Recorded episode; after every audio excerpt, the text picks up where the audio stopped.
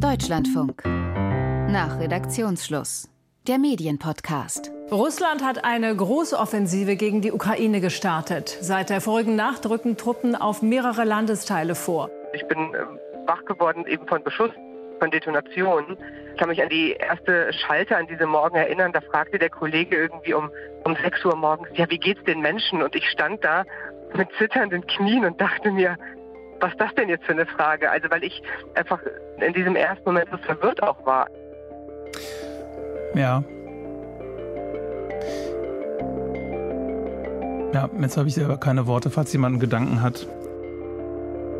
Die, ich kenne beide Länder, ich kenne kenn Menschen und äh, wenn ich das an mich ranlasse, dann kann ich, kann, ich, äh, kann ich danach nicht senden.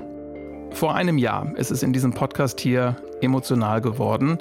Ich muss sagen selber, dass mir zwischenzeitlich die Stimme versagt hat. Ich wusste nichts mehr zu sagen oder fragen und ich hatte auch den Eindruck, so ging es auch meinen beiden Gästen von damals.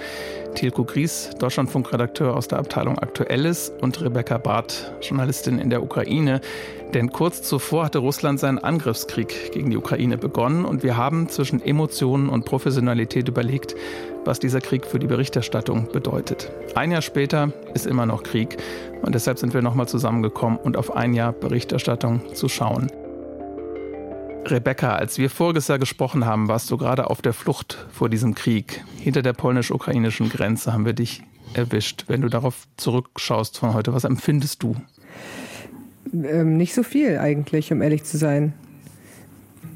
Ich würde auch sagen, ich war nicht auf der Flucht, denn ich habe eine Heimat und die ist in Deutschland. In der kann ich in Frieden leben.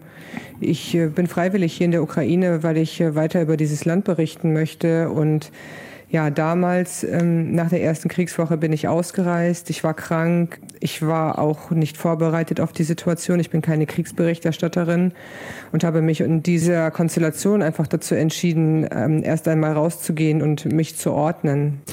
Tilko, du bist bis wenige Monate vor Kriegsbeginn noch Korrespondent in Moskau gewesen und hast dann damals die Berichterstattung von hier aus koordiniert. Wenn du so zurückschaust auf das Jahr, was macht das mit dir? Es ist unglaublich viel passiert. Dieses Jahr sind zwölf Monate, sind 365 Tage, aber es fühlt sich sehr, sehr viel länger an, weil wir ja sehr, sehr viele Details, sehr, sehr viele Entwicklungen in diesem Krieg ähm, berichtet haben und ähm, das Ende ist ja nicht absehbar. Also es ist äh, sozusagen das, was diejenigen, die gesagt haben, ganz zu Beginn, das wird jetzt kein Sprint, sondern ein Marathonlauf und ich bin noch nie einen Marathon gelaufen, die hatten recht. Das dauert sehr, sehr lange und das heißt auch, dass ich zwischendurch, äh, sage ich ganz offen, auch sehr erschöpft war von diesem Job. Ich meine, ich bin Redakteur, ich bin Reporter, ich war auch im November nochmal in der Ukraine. Rebecca und ich haben uns dort gesehen und äh, das ist eine ganz besondere ähm, Anstrengung, natürlich emotional und aber auch sachlich, fachlich, ähm, weil ich immer wieder konfrontiert worden bin mit Dingen, die ich gar nicht kannte. Und so geht es weiter in den nächsten Monaten. Das ist der Medienpodcast nach Redaktionsschluss. Ich bin Stefan Fries und ich glaube, keiner von uns hat sich gewünscht, dass wir das nochmal machen müssen, ein Jahr später über die Berichterstattung in dem Jahr zu sprechen. Und ich habe noch jemanden dazugeholt mit dem Blick von außen auf diese Berichterstattung. Professor Dr. Markus Maurer, Kommunikationswissenschaftler mit dem Schwerpunkt politische Kommunikation an der Universität Mainz, der im Moment noch einen Teil dieser Berichterstattung analysiert. Im Dezember haben Sie schon Zwischenergebnisse vorgelegt. Herr Maurer, wie geht Ihnen das mit der professionellen Distanz auf die Berichterstattung auf diesen Konflikt? Ja, es ist natürlich sehr schwierig. Wir machen äh, zu ganz vielen Konflikten Studien. Wir haben Studien zur Flüchtlingskrise gemacht, zur Corona-Krise. Aber natürlich ist auch das jetzt nochmal was, was ganz Besonderes. Und natürlich fällt es einem schwer. Auch, ähm, meine, wir, wir, wir schauen uns die Nachrichten ja nicht selber an. Wir haben äh, Studierende, die das für uns tun, aber wir analysieren das. Und natürlich ist es, ist es sehr schwer, dieses Leid und diese Problematik dann so nüchtern zu betrachten, wie wir das als Wissenschaftler machen müssen. Ne? Wir, wir schauen uns halt Berichterstattung an und wir sehen dann, wie die Medien berichtet haben haben. Und äh, natürlich müssen wir da eine kritische Distanz bewahren, aber auch bei so Fragen wie, was heißt denn jetzt hier eigentlich Ausgewogenheit? Wie ausgewogen sollen denn die Medien eigentlich in so einem Krieg berichten? Kann Ausgewogenheit hier überhaupt gelten in dieser Berichterstattung? Das sind für uns auch äh, ganz neue Fragen, weil wir mit so einer Art von Berichterstattung und, und so einem Krieg äh, auch noch nie konfrontiert waren. Ich habe jetzt direkt am Anfang Emotionen angesprochen, weil das das war, was mir noch im Kopf geblieben war von letztem Jahr. Haben Sie sowas wahrgenommen, als Sie auf die Berichterstattung geblickt haben?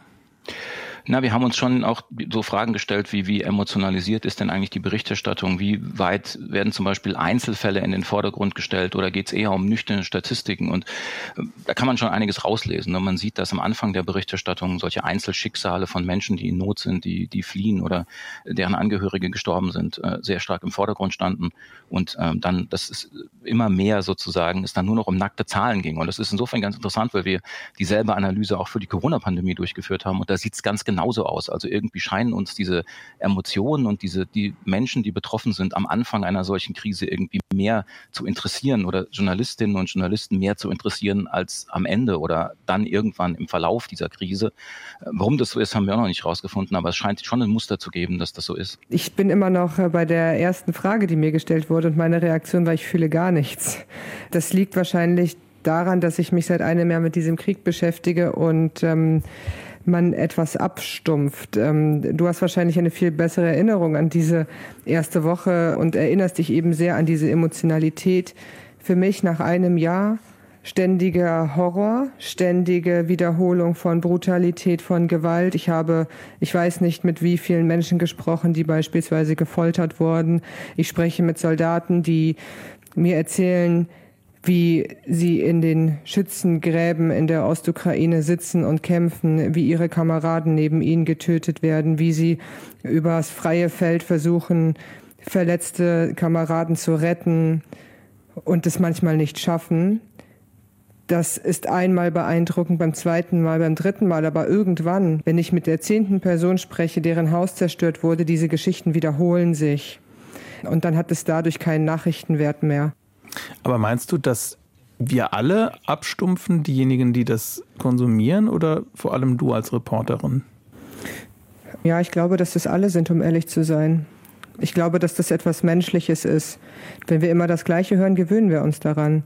Und dieser Gewöhnungseffekt, ähm, der ist zwar vielleicht in der Folge pervers, eben, dass wir nicht mehr auf den Menschen schauen, auf den einzelnen Menschen, der leidet, aber das schützt uns auch wenn wir nur durch diesen Gewöhnungseffekt können wir solche Situationen durchstehen. Und bedauerst du das, dass das passiert oder wie gehst du damit um? Also ich glaube, das ist ein Prozess, der mir gar nicht so richtig bewusst ist. Also ich würde auch nicht, nicht, dass das falsch verstanden wird, von mir behaupten, dass ich emotional abgestumpft bin. Aber ich lebe in einem Kontext, in dem eine Gleichzeitigkeit herrscht von Horror und Alltag. Ein Beispiel. In meinem Freundeskreis machen wir jede Woche eine Dinnerparty. Jede Woche muss jemand anders kochen. Letzten Freitag bin ich auf diese Party gegangen und habe auf dem Weg dann eine Freundin getroffen und die hat mir erzählt, dass sie gerade die Nachricht bekommen hat, dass ein Freund von ihr an der Front getötet wurde. Also sind wir auf diese Dinnerparty, wo Musik läuft und Leute Spaß haben und sitzen da und reden über den Krieg und reden darüber, wann denn die Beerdigung ist. Diese Gleichzeitigkeit von diesem Horror und Alltag, man, man hat ja keine andere Möglichkeit, als damit irgendwie umzugehen.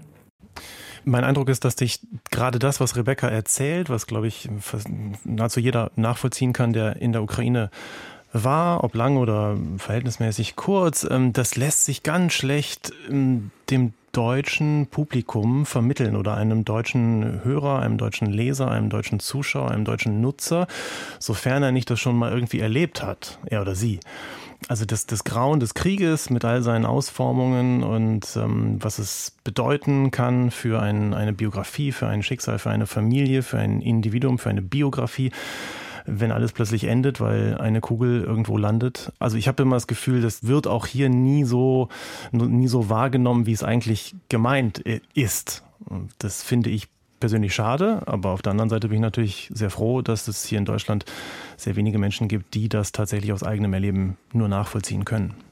Ja, ich äh, denke tatsächlich gerade darüber nach, Rebecca, weil ich das nachvollziehen kann, aber gar nicht weiß, was das bedeutet.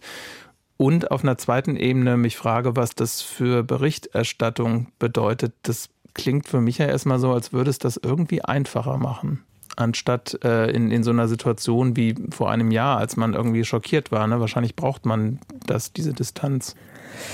Also das würde ich auf jeden Fall sagen. Für mich ist es ähm, eh so, wenn ich arbeite, dann arbeite ich. Das Fotografen beispielsweise sagen das ja ganz häufig, wenn die ähm, beispielsweise Szenen fotografieren, die das absolute Grauen zeigen, aber sie sagen dann, ich gucke durch meine Kamera und damit habe ich eine Distanz zu dem, was ich fotografiere. Für mich ist das ähnlich Ich spreche mit Folteropfern und diese Menschen erzählen mir die brutalsten Dinge. Aber es ist meine Aufgabe ja auch als Journalistin, in dem Interview nicht emotional zu werden oder äh, da auch emotional zu stark darauf zu reagieren, auch weil ich diesen Menschen Sicherheit geben muss. Ich muss die Situation weiter kontrollieren. Und für mich ist das so etwas relativ leicht verarbeitbar. Und ich glaube, dass es mir auf jeden Fall eher hilft, einen kühlen Kopf zu bewahren und die professionelle Distanz zu wahren.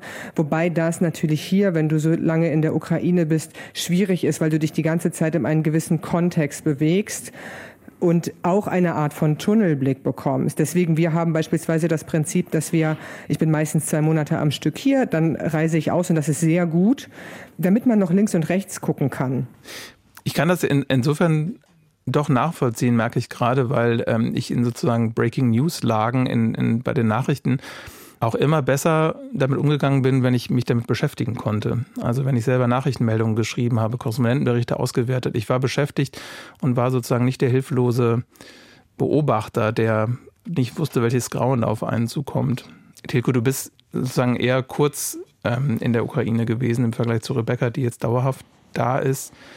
Wie war das für dich als sozusagen Gast, der nur zeitweise da war. Also ich kenne ich es besser natürlich aus meinem vorherigen Leben als Korrespondent. Das war in, in, Moskau, das war kein Leben im Krieg, aber es war ein Leben in, in dauernder Anspannung aus anderen Gründen und sicherlich auf einem anderen Level und Niveau als, als das, ähm, was in der Ukraine jetzt stattfindet. Aber dieser Wechsel zwischen der Notwendigkeit, dauerhaft gewöhnt, gewöhnt zu werden und sich gewöhnen zu müssen an bestimmte Umstände und dann gelegentlich ähm, wieder in Deutschland zu sein, das kam mir immer vor wie aus so einem, aus so einem sehr, sehr anstrengenden Modus in so so eine Art großflächigen Kurort auszureisen. Also so habe ich immer Deutschland wahrgenommen. Und so war es jetzt auch dann im, im Herbst, ähm, als ich unterwegs war in der Ukraine.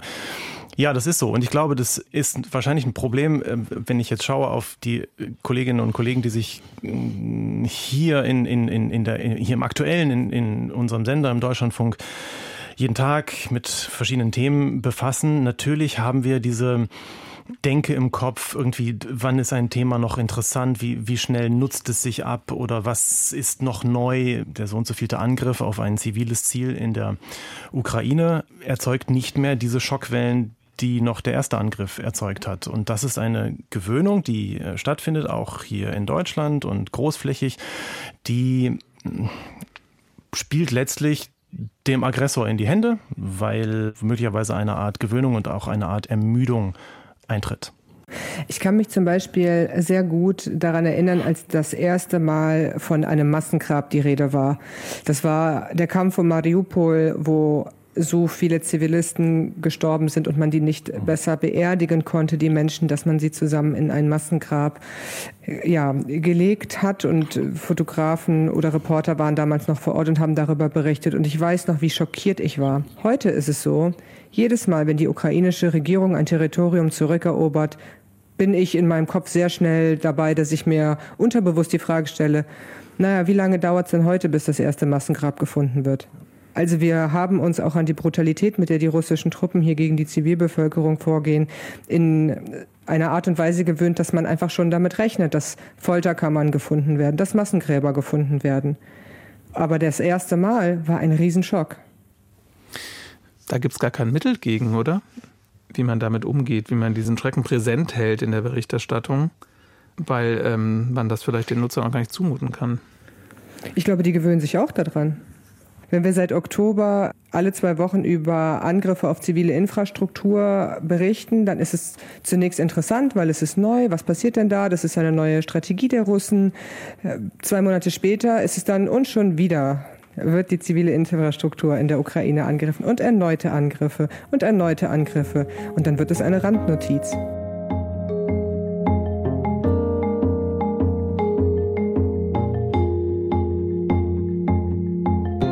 Herr Maurer, sehen Sie das in Ihrer Beobachtung der Berichterstattung, wie da so Wellen stattfinden?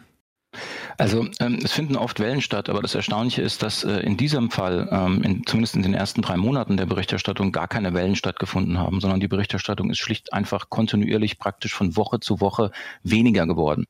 Und das ist genau der Grund, den Sie jetzt auch ansprechen. Natürlich, ähm, wenn nichts substanziell Neues passiert, dann ist das Thema für Journalistinnen und Journalisten möglicherweise nicht mehr so interessant und das ist völlig richtig. Es ist auch für die Bevölkerung dann vielleicht nicht mehr so interessant. Also wir brauchen immer irgendwas Neues. Und bei Corona war das zum Beispiel anders. Ne? Bei Corona ist die Berichterstattung auch erstmal zurückgegangen, aber dann kommt eben die nächste Welle und dann wird das wieder interessant und dann kommt eine neue Maßnahme, was man jetzt irgendwie machen muss und dann wird wieder berichtet und dann kommt eine neue Virusvariante oder was auch immer. Also das ging immer wieder los.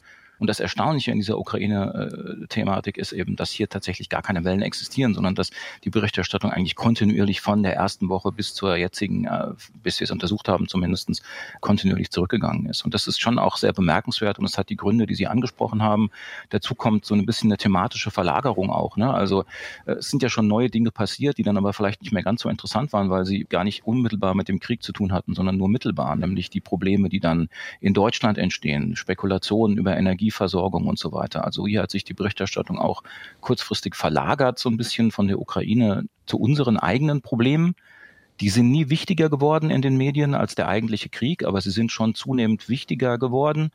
Und trotzdem, dass diese neuen Thematiken dazugekommen sind, ist die Berichterstattung aber kontinuierlich zurückgegangen. Welchen Zeitraum haben Sie genau untersucht in dieser Studie? Wir haben im Augenblick nur die ersten drei Monate etwa, also bis Ende Mai letzten Jahres untersucht.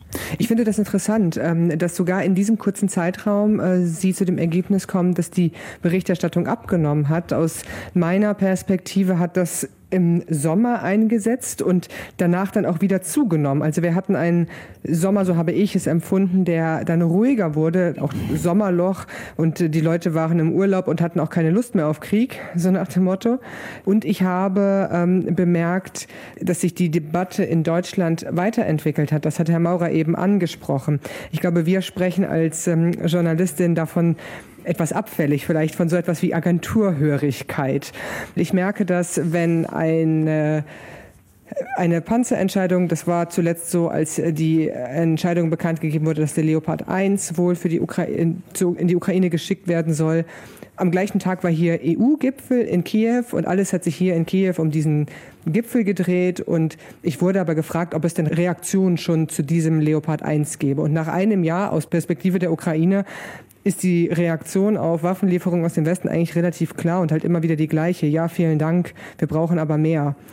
Das ist also aus ukrainischer Perspektive hat das gar nicht so einen Nachrichtenwert. Aber aus einer deutschen Perspektive, weil diese Debatte um Waffenlieferungen aus dem Westen eben so einen großen Raum und vor allem aus Deutschland so einen großen Raum in der deutschen Debatte hat, erwartet man dann vielleicht auch auf der anderen Seite, sage ich jetzt mal, dass die ukrainische Regierung oder sonst das, die Ukraine das in irgendeiner Art und Weise diskutiert. Aber das tun die Menschen nicht mehr, weil der Krieg so brutal ist und hier so viele Menschen sterben, dass es denen einfach egal ist, woher die Waffen kommen. Hauptsache, sie kommen und sie kommen schnell. Und das sagen die Menschen hier seit Monaten und da haben sie jetzt aus ihrer Sicht auch alles zugesagt. Herr Maurer, Sie haben das auch beobachtet, wie sich die Schwerpunkte innerhalb dieses Bereichs Krieg gegen die Ukraine verschoben haben. Ne? Da gab es auch diesen Aspekt, dass plötzlich mehr über Waffen diskutiert wurde als über die eigentlichen Kriegshandlungen. Ja, ganz so schlimm war es äh, zum Glück nicht. Also wir haben schon herausgefunden, dass ähm, die Kriegshandlung oder der Krieg, der Kern, um den es da ging, doch die meiste Zeit sehr stark dominiert hat. Aber wie gesagt, das verlagert sich dann ein bisschen auf die Debatte in Deutschland. Und das hat eben auch genau mit dem zu tun, was wir jetzt schon öfter besprochen haben. Ne? Irgendwann so hart das alles ist und äh, so schlimm wir das vielleicht finden, aber irgendwann gewöhnen wir uns an, an einen Krieg und das ist dann eben keine Nachricht mehr und dann äh, sind uns irgendwann vielleicht unsere eigenen Probleme und unsere eigenen innenpolitischen Diskussionen dann wichtiger oder genauso wichtig oder vielleicht jedenfalls wichtiger als vorher und dann passiert das eben und in der Tat natürlich gab es am Ende unseres Untersuchungszeitraums dann äh, eine sehr starke Diskussion um, um Waffenlieferungen und auch um Lieferungen von schweren Waffen, äh, zu denen dann ja letztlich äh, Scholz gedrängt wurde noch in unserem Untersuchungszeitraum und äh, ja, das, äh, das, das hat dann auch die Diskussion in Deutschland sehr stark dominiert, aber eben auch die, die Frage, ähm, ähm, wie kommen wir über den Winter und wie teuer wird das eigentlich alles und werden wir frieren müssen und ähm, ja, das sind dann so, so unsere Probleme, die natürlich vergleichsweise äh, klein sind, aber uns dann vermutlich irgendwann doch näher, weil wir uns nicht vorstellen können, was in der Ukraine tatsächlich passiert, weil wir diese Erfahrung eben nicht haben und dann sind uns unsere eben unsere kleineren Probleme dann eben unter Umständen irgendwann auch mal wichtiger. Als Rebecca gesprochen hat, hat Tilko, glaube ich, genickt. Genau, es ging um, die, um, um das Verhältnis zwischen Redaktionen hier und dort. Du bist jetzt sozusagen in so einer Zwischenposition, weil du einerseits wie ein Korrespondent berichtest, aber andererseits auch hier bist und auch Teil der Redaktion, der du sonst zulieferst. Wie wird das bei euch intern diskutiert, wie wichtig dieses Thema ist, welche Aspekte man da macht? Äh, jeden Tag, also denn die, oder fast jeden Tag, ähm, spielt, das, spielt das eine Rolle. Wir, wir schauen ja, wie wir unsere Frühsendung insbesondere, die natürlich die meiste Aufmerksamkeit bekommt, wie wir die gestalten, wie wir die politische Debatte hier in Deutschland begleiten oder abbilden oder vielleicht auch vorantreiben, indem wir Interviews führen.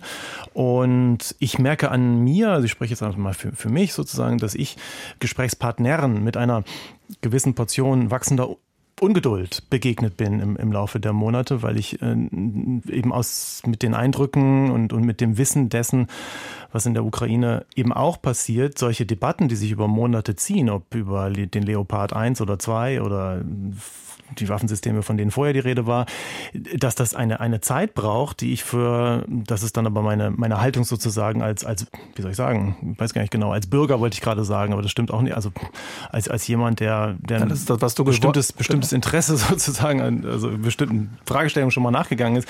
Also ich finde das, äh, empfinde das als wahnsinnig quälend und ähm, als eine Art Schutzmechanismus, in, in die sich Teile der deutschen Politik geflüchtet haben. Also lieber diskutiert man, ist jetzt vielleicht ein bisschen steil, aber mal hau ich mal raus, lieber diskutiert man ein paar Wochen über den Leopard 2, da muss man sich nicht so viel mit abgeschossenen Gliedmaßen in der Ukraine beschäftigen. Das tut nämlich mehr weh. Und so ja, gehe geh ich dann manchmal auch in, in manches Interview. Für mich ist es dann komplizierter, wieder einen Schritt, Schritt zurückzutreten und eben auch Meinungen on air sich artikulieren zu lassen, die ich für wenig fundiert halte und die ähm, relativ schnell sich zu Ende argumentieren, aber sie existieren nun mal in der deutschen Gesellschaft und deswegen gehören sie auch in den Diskurs. Und ähm, mit einer ähnlichen Ungeduld bin ich anfangs auch Kolleginnen und Kollegen begegnet, die manche Zusammenhänge äh, haben nicht so recht und, und deren Brisanz, also sagen wir mal, wie russische Propaganda funktioniert, welche Motive dort verhandelt werden, warum Lüge Lüge ist und so weiter. Da habe ich manchmal nicht verstanden, warum nach dem dritten Erklärungsversuch meinerseits das immer noch nicht angekommen war.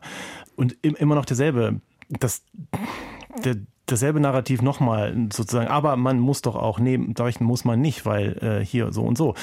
Ähm, also das hat mich das hat mich angestrengt. Ähm, es wird aber weniger tatsächlich, ähm, weil, ja, weil die, die Sache lange dauert und weil wir miteinander sprechen und wir streiten nicht so, dass dann irgendwie die Türen knallen würden oder so. Überhaupt nicht, sondern wir, wir sprechen miteinander so, dass wir voneinander lernen und das klappt in der Redaktion sehr gut. Wenngleich wir den Aspekt, den du jetzt gerade ansprichst, worüber diskutieren wir eigentlich und mit wem, ähm, ja auch ein Punkt ist, der jetzt in diesen Tagen wieder relevant ist. Wir zeichnen jetzt am 14. Februar auf, also zehn Tage bevor wir den Podcast veröffentlichen, also vor diesem Stichtag, ein Jahr Krieg gegen die Ukraine.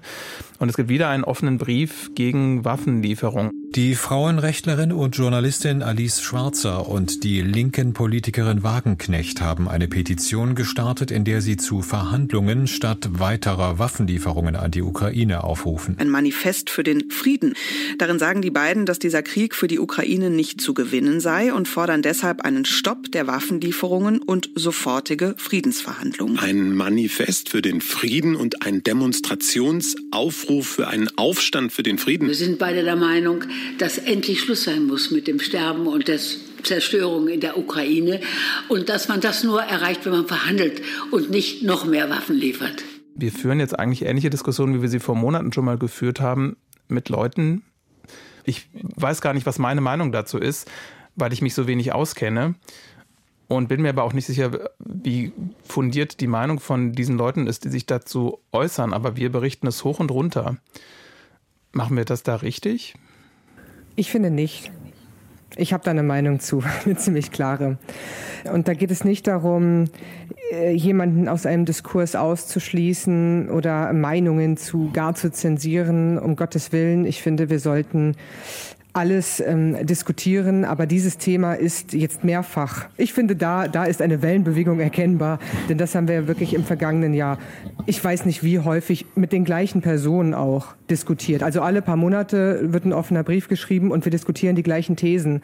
Und was mich daran wirklich sehr stört, ist, dass wir aus meiner persönlichen Sicht in diesem Punkt unsere Arbeit nicht machen. Auch wenn Talkshows eine Mischung aus vielleicht sowas wie Journalismus, aber auch vor allem Entertainment sind, suggerieren wir damit den Zuschauern oder Zuhörerinnen oder auch Lesern, dass diese Meinungen, die dort abgebildet werden, tatsächlich fundiert sind und dass es eine Möglichkeit zum aktuellen Zeitpunkt gibt, äh, zu verhandeln. Und das ist aber nicht so. Und damit verschwenden wir Zeit. Wir könnten diese Sendezeit extrem gut nutzen, um uns mit dem zu beschäftigen, was hier in der Ukraine passiert.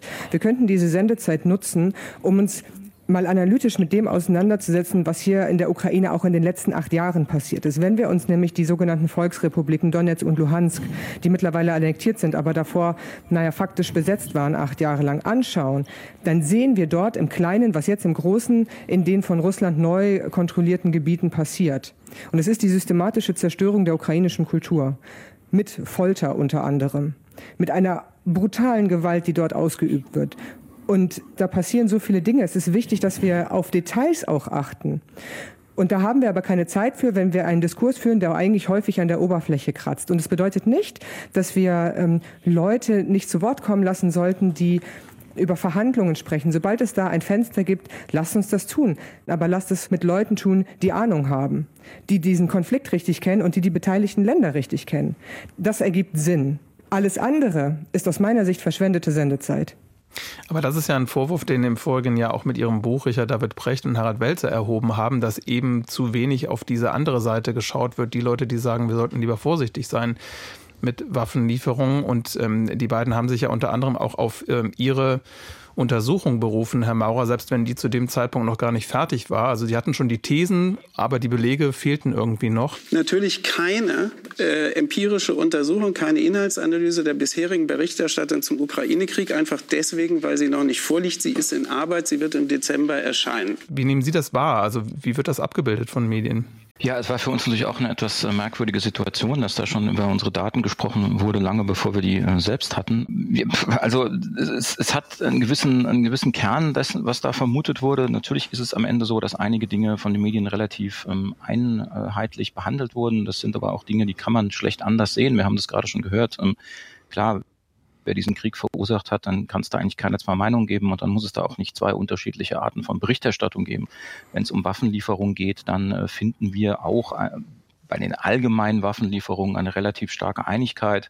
Wir finden bei der Lieferung schwerer Waffen, dass äh, in den ersten drei Monaten, die wir untersucht haben, zumindest ein Medium, nämlich der Spiegel, eher nicht oder eher weniger für die Lieferung schwerer Waffen war und damals noch äh, stärker auf diplomatische Verhandlungen gesetzt hat. Ansonsten finden wir von den untersuchten Medien äh, bei uns ähm, auch eine relativ starke Einigkeit. Aber dafür gibt es natürlich äh, gute Gründe. Trotzdem würde ich Frau Barth so ein, so ein kleines bisschen zumindestens widersprechen, um es auch äh, vielleicht ein bisschen kontroverser zu machen hier.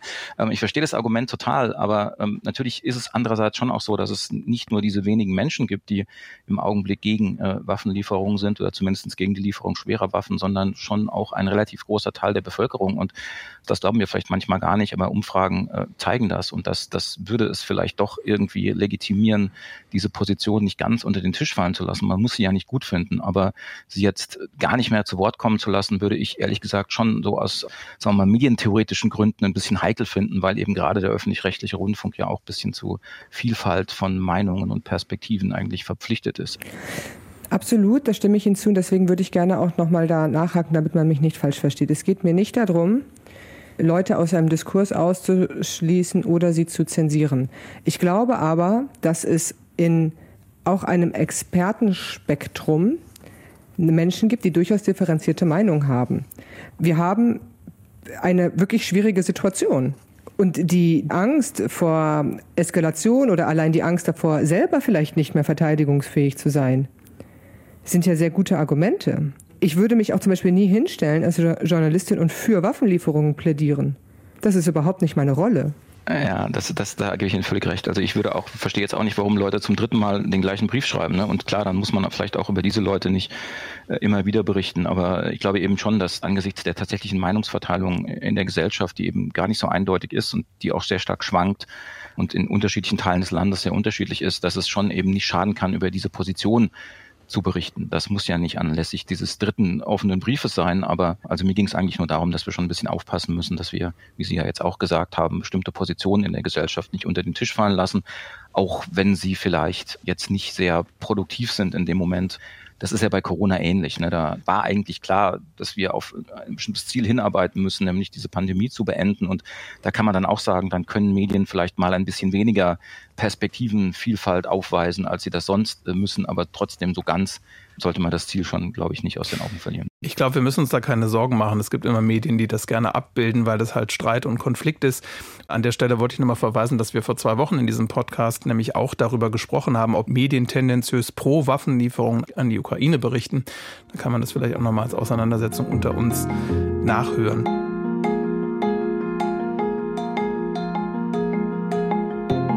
Einen Aspekt wollte ich noch ansprechen, den wir auch vor einem Jahr besprochen haben, als wir noch ganz am Anfang dieser heißen Phase dieses neuen Angriffskriegs standen. Da ging es um die Verifizierung von Informationen und die Frage, was wir wissen können und was wir nicht wissen können.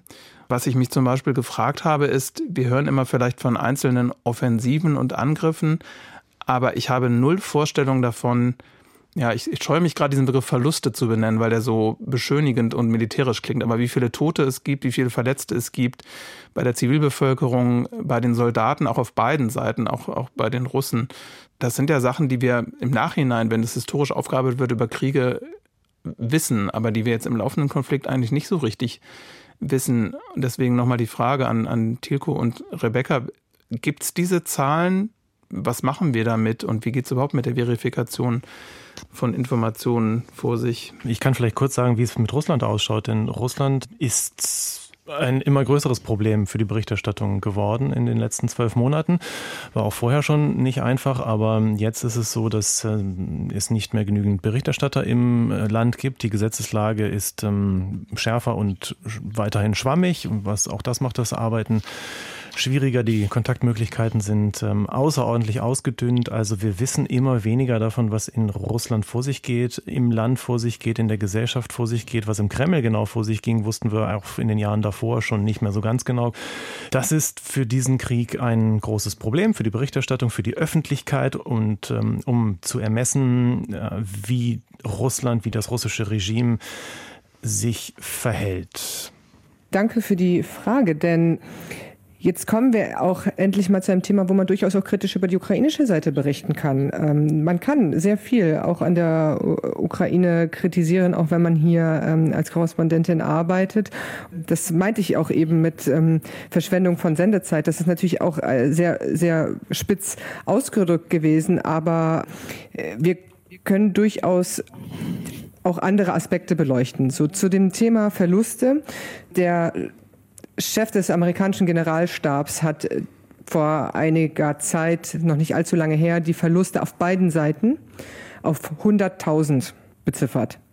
Die Ukraine gibt jeden Tag Schätzungen raus, wie viele Soldaten auf russischer Seite gefallen sind. Ich glaube, das sind demnach aktuell um die 140.000. Über die eigenen Verluste wird allerdings nicht gesprochen, beziehungsweise nur punktuell und dann glaube, die letzten Zahlen, die genannt wurden, da waren wir etwa bei 10.000, vielleicht 13.000. Und die Ukraine stellt sich selber hin und sagt, teilweise auch hier im ukrainischen Fernsehen, wir geben solche Informationen nicht raus. Was bringt es denn? Also wir erleben, und das wird mitgetragen von der Bevölkerung, wir erleben hier ein Stück weit äh, Selbstzensur in der ukrainischen Bevölkerung. Die Menschen hier haben praktisch Angst, dass wenn das reale Ausmaß dieses Horrors bekannt wird, dass es ihre Widerstandsfähigkeit äh, negativ beeinflusst. Und deswegen zum aktuellen Zeitpunkt, und das können wir mit Umfragen belegen, trägt die Ukraine auch eine solche Kommunikationspolitik von der eigenen Regierung mit. Ja, das ist äh, ein Aspekt, auf den man tatsächlich selten schaut, weil das sind so Leerstellen, die auch in Agenturberichten dann immer stehen. Ne? Also manchmal steht da vielleicht, dass nichts über Opfer bekannt ist.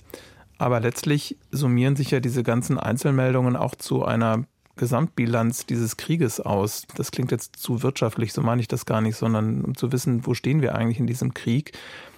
Aber da kommst du natürlich mit deinen Recherchemöglichkeiten auch an eine, an eine Barriere, Rebecca, wahrscheinlich. Absolut. Also man spricht ja immer von dem berühmten Nebel des Krieges. Und ähm, ich finde den persönlich nahezu unmöglich zu durchbrechen. Also ich laufe auch nach einem Jahr hier durch dieses Land mit so einem großen Schild vor dem Kopf und da steht drauf, ich weiß, dass ich nichts weiß.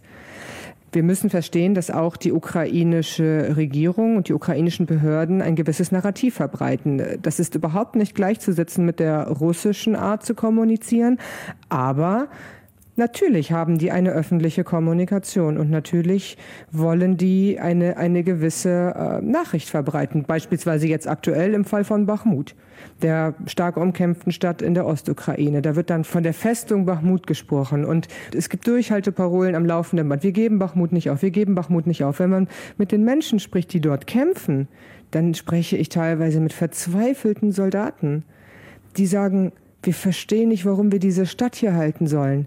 Infanterie vor allem. Wir haben nichts, um uns zu wehren. Wir werden beschossen mit Artillerie den ganzen Tag. Wir haben keine Munition. Ich verstehe nicht, warum wir hier die ganze Zeit sterben. Solche Stimmen gibt es durchaus. Und das sind alles Punkte, die ich viel lieber in der Berichterstattung über diesen Krieg hätte. Es geht um Details. Details sind wichtig, um das zu verstehen, was hier passiert, anstatt zum fünften Mal über einen offenen Brief zu sprechen. Deswegen reagiere ich auch da so angefasst, weil es so viele andere Aspekte gibt, die wichtig sind und die wichtig für die Bevölkerung sind. Und wir sollten eben keine Berichterstattung machen, die sich an Meinungen in der Bevölkerung orientiert, sondern unsere Aufgabe ist es, die Menschen zu informieren. Und wenn so viele aus meiner persönlichen Sicht wichtige Dinge untergehen, dann erfüllen wir die wichtigste Aufgabe in unserem Beruf nicht. Ich glaube, all diese Dinge kann man ja berichten, auch und wenn man da trotzdem noch ein paar Worte über den, den dritten Brief noch verliert. Also, denn ich glaube, all das, was Sie gerade erzählen, sind Dinge, von denen wir festgestellt haben, dass sie in der Berichterstattung insgesamt tatsächlich fehlen. Also wir finden natürlich eine, eine sehr, sehr überwiegend positive Berichterstattung über die Ukraine und da gibt's wenig kritische Töne und ich finde es unglaublich interessant, dass Sie das jetzt so in diesem Format ansprechen, dass es ja da eigentlich auch viel Kritisches zu berichten gäbe und dann habe ich mich so ein bisschen jetzt gefragt, warum lese ich und höre ich da so wenig davon und das kann ja nicht daran liegen, dass da jetzt noch ein Brief geschrieben wurde, sondern das muss ja auch andere Gründe haben. Fällt Ihnen da noch etwas ein, warum das vielleicht in der Berichterstattung ein bisschen zu kurz kommt? Das ist eine gute Frage. Also ich merke das, wenn ich beispielsweise eben Live-Gespräche habe, die Fragen, die da kommen. Das sind einfach Fragen aus einer deutschen Perspektive und äh, darauf antworte ich äh, dann. Und es ist eine Mischung, glaube ich, was wir machen aus Angebot und Nachfrage. Also beispielsweise die, die Panzerdebatte ist extrem groß in Deutschland. Wir wissen jetzt, dass die Leopard 2 ähm, geliefert werden. Also fahren wir los an die Front und machen Beiträge über eine Panzerbrigade und äh, ne, nehmen dieses Thema sozusagen auf und fragen die, was würde euch denn der Leo 2 bringen? So jetzt ganz vereinfacht mal dargestellt. Ich glaube, es ist eine Ressourcenfrage. Rebecca, ihr seid zu zweit, ne? Zwei, zwei Korrespondentinnen jetzt für die ARD, für 60 plus Hörfunkstationen. Das ist nicht viel. Also jeder muss mal schlafen sozusagen und jeder kann nicht 24 Stunden am Tag arbeiten. Es bräuchte dann eigentlich noch jemanden, der weitere Angebote macht. Und dann braucht es aber auf der anderen Seite auch das Gegenstück, Redaktionen, die neugierig genug sind in Deutschland, um aus dem Üblichen auszubrechen. Also Redakteure haben ja immer auch die Sorge, falsch zu liegen mit ihrer Themensetzung.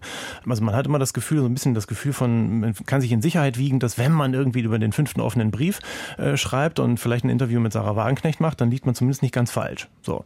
Wenn man aber über etwas berichtet oder einem, mit einem einen Korrespondenten sozusagen einkauft oder einen Korrespondentenbericht einkauft, eine Reportage einkauft, über eines dieser Themen, die du, Rebecca, genannt hast, dann weiß man als Redakteur, der hier sonst keine großartige Sachkenntnis hat, weiß man nicht so richtig, ist das jetzt eine richtige Story? Gehört das in diesen Tag? Oder mache ich vielleicht doch irgendwas anderes? Also das sind so Gewöhnungs-, also Gewohnheitsmuster, glaube ich, die dann eine Rolle spielen auf der deutschen Seite und auf der Anbieterseite in der Ukraine. ist Es eine Frage des, des Angebotes. Also Ressourcen ist auf jeden Fall ein Thema. Wir sind hier zu zweit, wie du schon gesagt hast. Eine Kollegin ist im Aktuellen. Ich habe zum Beispiel heute, weil ich nicht im Aktuellen bin, Zeit, diesen Podcast aufzunehmen und andere Stücke zu machen. Wenn du im Aktuellen bist, bist du eben sehr getrieben von dem, was in Deutschland interessant ist. Das ist, ich nenne es einfach mal etwas despektierlich, das sogenannte Raketenzählen. Wie ist denn die Lage an der Front? Mhm. Ja, wie ist sie denn? Wir sitzen hier in Kiew. Also wir haben auch nur äh, Informationen aus der Ferne. Und aus meiner Sicht auch Informationen, die relativ wenig aussagen. Also ich kann natürlich irgendwie erzählen, da ist beschossen worden, da ist beschossen worden, da ist beschossen worden, aber was sagt das denn, was bedeutet das denn für, für die Menschen, die das äh, in, in Deutschland hören? Das hat eigentlich ziemlich wenig Aussagekraft. Aber wenn du im Aktuellen bist, dann, du hast keine Zeit, du hast einfach keine Zeit, tiefe Recherchen zu machen. Mhm. Du wirst getrieben von aktuellen Debatten, du musst dich in, zum aktuellen Zeitpunkt immer noch sehr schnell einarbeiten in verschiedenste Themen. Wir hatten letztes Jahr im Sommer die Krise um das äh, Atomkraftwerk in Sapor Zaporizhia, wo ich auf einmal in der Situation war, dass ich mich in, wie funktioniert eigentlich ein Atomkraftwerk einarbeiten muss. Ein paar Wochen später kommt irgendeine Panzerhaubitze, also muss ich verstehen, wie dieses Ding funktioniert. Jetzt kommt der Leo 1 und der Leo 2 und dann muss ich am nächsten Tag um 6 Uhr morgen erklären, was ist denn der Unterschied. das allein ist total schwierig und damit ist man beschäftigt und dann müssen wir auch noch schlafen, wie Tilko richtig gesagt hat. Dann hinzu kommt diese ganzen kritischen Themen, die ich eben angesprochen habe. Es ist, und da sind wir wieder bei Selbstzensur, sehr schwierig natürlich und deswegen zeit- und ressourcenintensiv, Menschen zu finden, die dir das in eine Kamera oder ein Mikrofon sagen. Ich frage mich, ob die Frage zu naiv ist. Zum Schluss, wir fragen ja in der Regel, was alle Teilnehmer jeweils mitnehmen aus dieser Diskussion. Und ich weiß gar nicht, wie sehr sozusagen die Journalisten unter uns das jeweils reflektieren können, wie diese Berichterstattung ist und sagen können, was sie hier aus der Runde mitnehmen.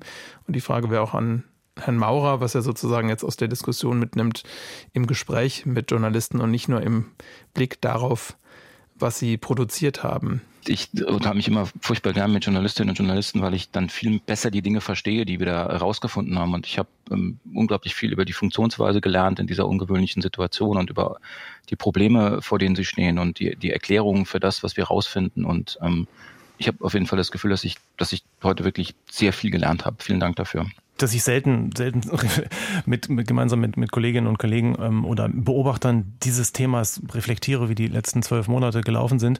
Das ist jetzt eine erste Gelegenheit rund um diesen Jahrestag. Ich glaube, es werden weitere Folgen und das ist natürlich wichtig, um kurz mal zu bestimmen, wo wir stehen nach zwölf Monaten.